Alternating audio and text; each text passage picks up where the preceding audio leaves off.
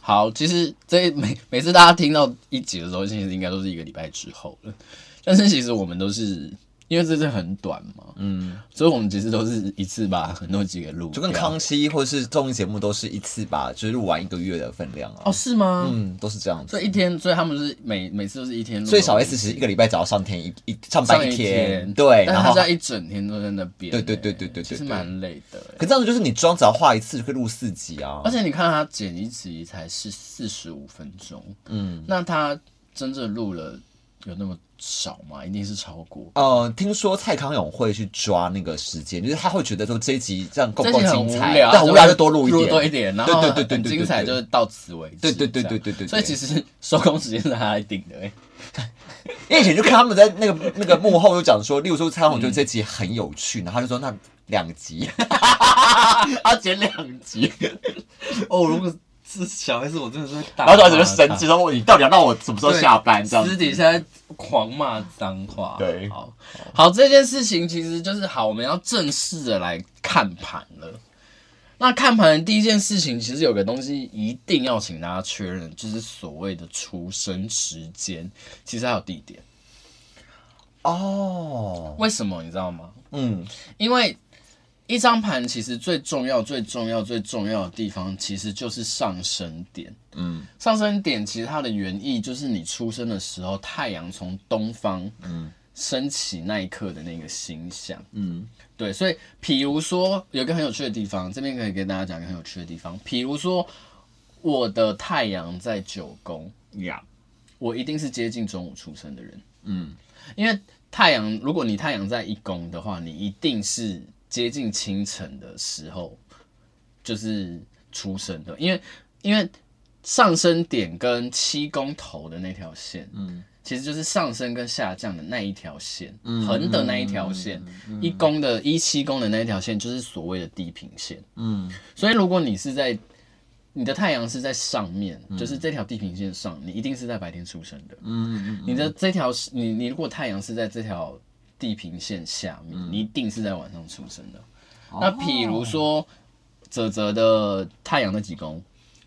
太阳的三宫。太阳三宫嘛，那你应该是超过半夜吧？呃，大概凌晨一点一点多。对，嗯、其实你你可以很，你可以重，其实这这就是很重要的地方。然后，呃，这不是很重要的地方，是一个很有趣的地方，因为最重要的地方是。出生时间就是几十几分这件事情，会决定了每一个人他的上升点在哪里。嗯，你上升点一拉出来，你的十二个宫位就会拉出来。嗯，你十二个宫位拉出来之后，就会决定你这十二个领域，就是你人生的这十二个领域会怎么表现。你有可能差一四分钟，差一度，嗯，你的上升就从射手座变到了下一个是什么？摩羯座，嗯，那你的人生的方向、意义、表现模式就会完全的不一样。嗯、因为其实我们在讲上升星座的时候，它其实也跟我们的无意识的展现这件事情有关。嗯、其实没有什么三十岁之后看上升哦，上升是从你从小你从小到大，你无意识展现给别人看的状态是什么？嗯嗯。嗯，那确认了上升点之后，其实确认了上升点之后，都确认了地平线是长什么样子嘛？所以其其实同时确认了。七宫头是什么位置？七宫头头是就是你的下降点。嗯、那这条线出来之后，同时天顶跟天底就是所谓的子午线，嗯、这条线就是四宫跟十宫的这条线的位置。嗯，跟地平线一宫跟七宫头的这这两条线，其实就决定了你整张星盘的配置长什么样子。嗯、至少我学的流派是这样嘛。嗯，那他才会去分说你十二个宫位长什么样子。所以差一点点。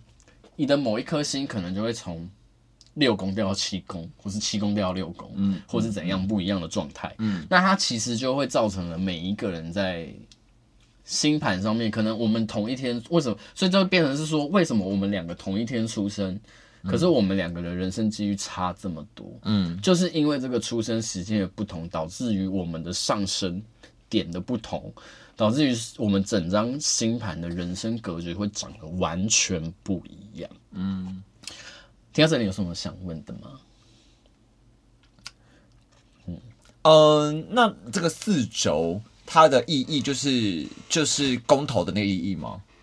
呃，对，其实基本上差不多都是这样。其实四轴线的宫，其实四轴线的意义其实就跟它的，因为四轴线其实以普拉西德就是以象限宫位置某一个计算宫位的。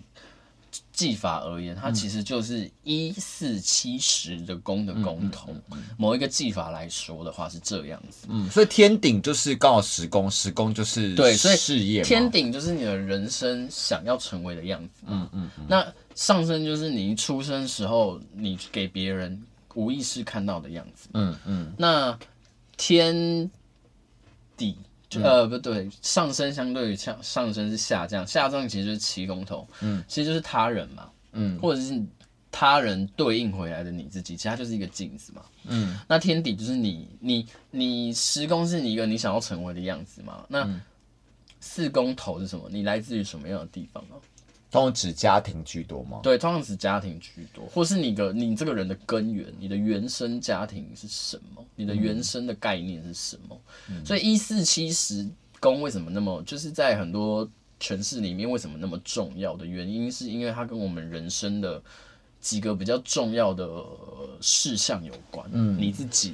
你从哪里来？你要往哪里去？你从哪里来？就是你家是什么？你家长什么样嘛？嗯，你要往哪里去？就是你要做什么事业嘛？嗯，那七宫是什么？他人嘛？嗯，那那个最重要的他人是什么？可能是你的伴侣啊，或者你的合作对象啊。嗯，所以这四个领域是怎么讲？呃，我们以世俗社会来说，其实是算是最重要的社会呃的的的的的生活领域了。嗯嗯，但这也是符合了大家其实想看星盘跟。就是算在占星里面，通常会最在乎的事情。对啊，其实大家普遍来咨询，通常就是问我的事业、我的感情，偶尔会问一下钱、健康。然后像有些人的议题，可能比如说阿该，我的一个朋友，他的家庭议题就比较多，嗯、那可能就问比较多跟家庭有关的问题。嗯嗯嗯、对，是是是，就是就是啊、呃，至少会有一半的议题是从这个四四，就是四轴。可以延伸出去，可以看到一些事情。对啊，所以你就知道，相对于相对于其他人来说，如果你的群星啊、嗯、你的行星啊，嗯、落在这四个宫位多的人啊，嗯，其实你通常就是跟世俗社会是脱不了钩的。嗯，那你如果你的群星如果落在这跟这四个宫位比较没有关系的宫位，像是我，嗯、没有一颗星在一四七十宫，那你就是可能注定会走跟一般人不一样的路。哦，对，对，这就是星盘奥妙的地方。然后最后讲一个东西好了，就是不知道出生时间的话，还是可以看吗？其实还是可以，嗯、但是就会少了很多东西可以看。第一个，因为你不知道你的上升星座，所以你没有办法去抓你的格局是什么。嗯、那你只能从行星之行星落星座跟行星彼此之间的相位去看。这件事情，然后包括你的月亮可能也不准，嗯，因为月亮一天就是走，呃，一个星座的一半，嗯，所以两天半，嗯，呃，一个星座一半吗？一个星座三分之一，三分之一左右，嗯，对，那两天半月亮就会换一个星座，嗯、那你如果刚好在月亮交界的那天出生的话，你不知道你的出生时间，你不会知道你的月亮星座在哪里，嗯嗯嗯、那甚至有些人更衰，他可能是出生在某一个行星交界，比如说太阳交界。或者是太阳交界的那一天，或者是火星交界的那一天，哦、水星交界的那一天，那他这颗星也没有办法去做判断，嗯、就是这颗星你也很难去做解释。比如说，它到底是太阳摩羯还是太阳水瓶？它到底是火星处女还是火星天平？嗯，就是这我们在讲好，这另额外再跟大家讲一个概念好了，你出生在两个星座之间的交界。你不会带有两个星座的特质，你在哪里就是在哪里。其实星座就是一个很明确的态度。你在你的一个一个星座三十度嘛，你在太阳二十九度五十九分，嗯，你呃太阳，比如说太阳狮子二十九度五十九分，那你就是太阳狮子，嗯，你不会因为你的太阳在他妈超后面，你就变成处女座了，没有这件事情，太阳就在狮子。可是为什么有些人会说我交界？可是我好像觉得我好像蛮处女的，因为太阳旁边永远有两颗星跟它很靠近，一个是水星，一个是金星。水星跟一个水星跟太阳的距离不会差超过一个星座，所以如果你的太阳是狮子座，你的水星只有可能是巨蟹、狮子，或是处女。那如果你的太阳刚，如果你的水星刚好在处女的话，你不就是当然当当然你就是有处女座的特质了吗？嗯，那金星也是，金星不会跟你的星座离超过两个星座，所以如果以刚刚的例子太阳狮子，你的金星只有可能是从金星双子。巨蟹、狮子、处女到天秤这五个星座，嗯，那如果刚好落在处女，那你是不是就有处女的特质了？嗯，对啊，对啊，所以一个星座落于交，一个特别是你的太阳星座落于交界处的话，你要特别去抓那一天的出生时间出来去查，到底是哪一个星座，嗯、它不会有模棱两可的情况出现。对，哦，哎、欸，就是我真的觉得我们很能聊，我每次都。要超过十分钟，一定一定很容易啊！一定要超过十分钟。好，最后你还有什么问题想问的吗？呃，没有，但是我就知道说出生时间真的影响星座来说是差非常大的。但是真的没有的话，还是可以看到，可以看一点点呐、啊。就是就是我们只能大略粗浅的去说啦。所以，可是现在就是户政事务所，如果你是在医院出生的话，会跟户政事务所调出生证明很方便呢、啊，你就去调一下就好了。对，也是。我那时候还调了我的族谱，然后发现我有一个。就是真真不知道几辈的祖父叫做李秋林，台语是什么你知道吗？嗯、台语叫李秋林，秋林就是橡皮筋的台语。这我看到我觉得很幽默的事情。以前人很奇怪，以前人都会取那种很奇怪的名字啊，比如说对对，因为可能命不好，对，然后就会取一个烂名字去把那个命给压掉。比如说有些人就会叫阿狗或者是阿猫，对对对对对对对。对。我妈叫花蕊，我不知道是不是有特别含义啦。也 是也是，对，好，这期就这样喽。好了，记得去那个户政事务所调查你的出生证明，然后来找我咨询。好，拜拜，拜拜。